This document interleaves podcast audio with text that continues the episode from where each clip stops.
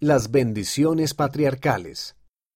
La bendición patriarcal. Dirección inspirada del Padre Celestial.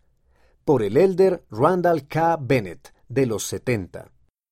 Mi bendición patriarcal fue de vital importancia para mí cuando era joven por numerosas razones. En primer lugar, mediante el poder del Espíritu Santo, mi bendición patriarcal me ayudó a comprender mi identidad verdadera y eterna. ¿Quién era yo realmente y quién podía llegar a ser. Yo sabía que el Padre Celestial y mi Salvador me conocían y me amaban, y que ellos estaban personalmente implicados en mi vida. Esto me ayudó a tener el deseo de acercarme más a ellos y aumentar mi fe y mi confianza en ellos.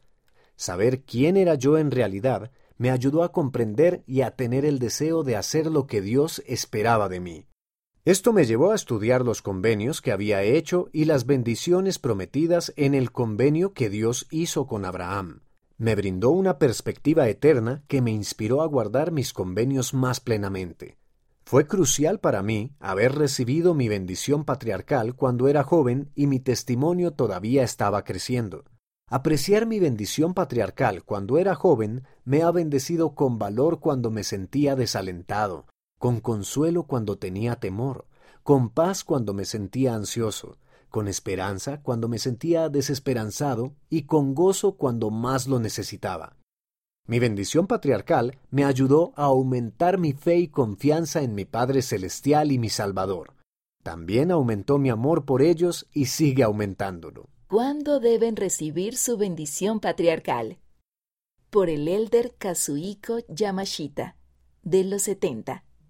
Mis queridos jóvenes y jovencitas, padres y obispos, las bendiciones patriarcales no son solamente una preparación para servir en una misión.